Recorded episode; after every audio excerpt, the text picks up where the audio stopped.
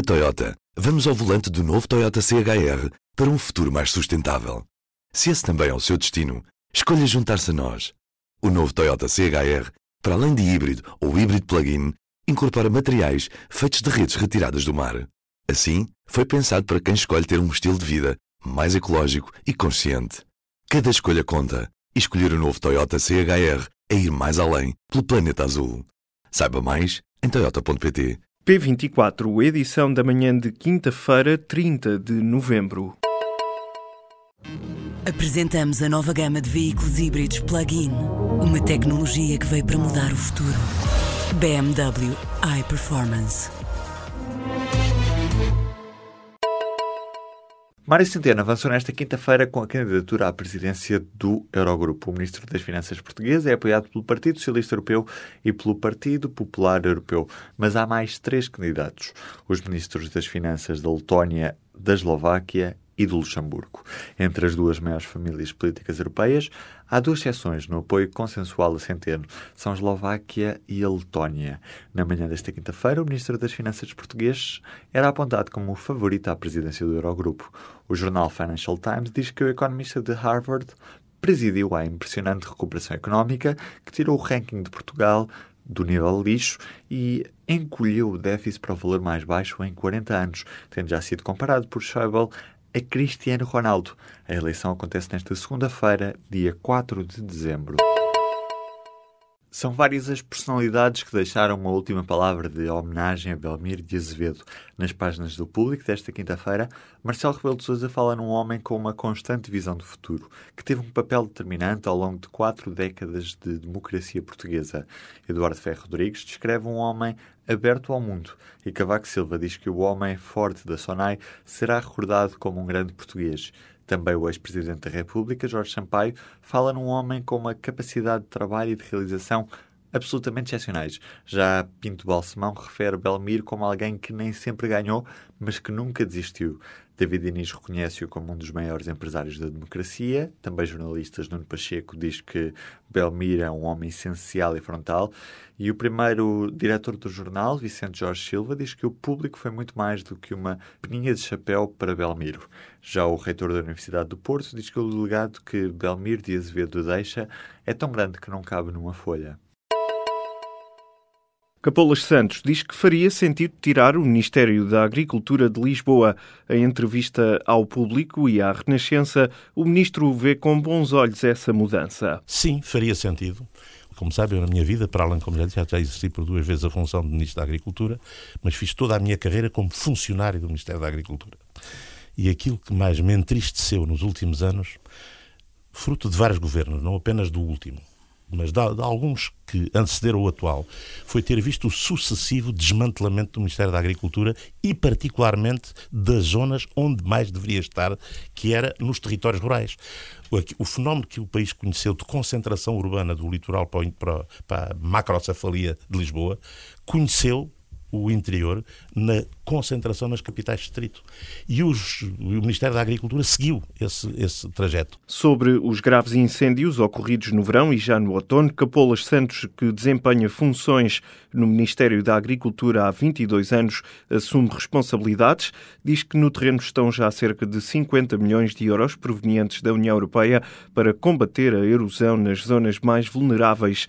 Capolas Santos explica ainda que estão em preparação novos apoios para os pequenos agricultores cuja presença é fundamental no território. Portugal vai poder deixar de desperdiçar o plasma proveniente das colheitas de sangue em breve. A garantia foi dada pelo presidente do Instituto Português do Sangue e da Transplantação. Em entrevista ao público, João Paulo Almeida explica que vai ser formalizado um protocolo com o Instituto Português do Sangue e da Transplantação com 12 unidades hospitalares que se comprometem a entregar o plasma que colhem.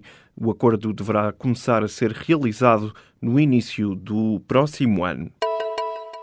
O ministro do Trabalho admite que o impasse na Auto Europa representa um risco para a fábrica. Em declarações à TSF, Vieira da Silva apela por isso aos trabalhadores para encontrarem soluções.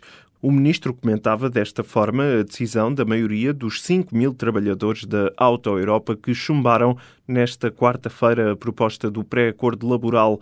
Em causa estão precisamente questões laborais da empresa, como os horários, na sequência do início da produção do novo modelo da Volkswagen, o T-Rock.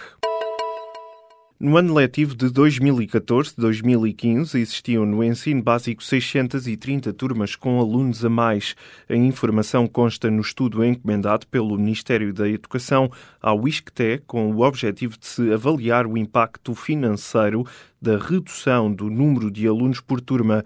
A medida já começou a ser aplicada neste ano letivo, nos anos iniciais de ciclo, em 139 agrupamentos considerados como territórios educativos de intervenção prioritária. O objetivo é baixar o limite máximo de alunos por turma para os valores que existiam antes de 2013 reduzindo aquele limiar de 26 para 24 alunos no primeiro ciclo e de 30 para 28 no segundo e terceiro ciclo. Bob Dylan vai regressar a Portugal no próximo ano. O músico Prémio Nobel da Literatura em 2016 atua a 22 de março na Altice Arena. De acordo com a SIC, os bilhetes serão postos à venda nesta sexta-feira. O compositor e cantor lançou em março o primeiro triplo álbum da carreira, Triplicate, que reúne 30 versões de temas clássicos da música americana, de As Time Goes By, A Stormy Weather ou These Foolish Things. Dylan pisou os palcos nacionais pela primeira vez em julho de 93, quando deu um concerto no Coliseu do Porto e outro em Cascais. Uma equipa de cientistas criou um organismo semissintético que é capaz de armazenar e traduzir informações genéticas artificiais. É um avanço no campo da biologia sintética. Trata-se de uma versão semissintética de uma bactéria com código genético que inclui letras artificiais, mas que produz proteínas como o ADN natural. O trabalho dos cientistas foi descrito num artigo da revista Nature e abre um novo caminho para a produção de novas proteínas e, assim, para fins terapêuticos inovadores. O objetivo principal da biologia sintética é criar organismos artificiais completos que podem ser úteis para fabricar novos fármacos, vacinas, biocombustíveis ou outro tipo de moléculas. Os tweets do presidente Donald Trump estão a provocar tensão entre os Estados Unidos e o Reino Unido. O líder da Casa Branca partilhou no Twitter três vídeos anti-muçulmanos da conta da líder da extrema-direita britânica em reação ao sucedido. A primeira-ministra Theresa May criticou a retórica preconceituosa da extrema-direita. Já o presidente norte-americano aconselhou a concentrar-se no terrorismo radical islâmico que disse estar a ter lugar no Reino Unido. A situação está a indignar a classe política britânica, com a oposição a pedir o cancelamento da visita de Trump a Londres. A viagem já foi adiada por duas vezes. Os brasileiros do Grêmio de Porto Alegre conquistaram a taça de Libertadores da América em futebol. Na segunda mão da final, frente ao Lanús, na Argentina, a equipa venceu por 2-1. A formação de Renato Gaúcho já tinha vencido em casa por 1-0 com um gol de Cícero. A formação de Renato Gaúcho resolveu praticamente a final na etapa inicial do jogo, com golos de Fernandinho aos 27 minutos e de Luan aos 42. Esta foi a terceira vez que a equipa tricolor levantou a taça Libertadores. Na Toyota, vamos ao volante do novo Toyota CHR para um futuro mais sustentável. Se esse também é o seu destino, escolha juntar-se a nós. O novo Toyota CHR, para além de híbrido ou híbrido plug-in, incorpora materiais feitos de redes retiradas do mar. Assim, foi pensado para quem escolhe ter um estilo de vida mais ecológico e consciente. Cada escolha conta e escolher o novo Toyota CHR é ir mais além pelo planeta azul. Saiba mais em toyota.pt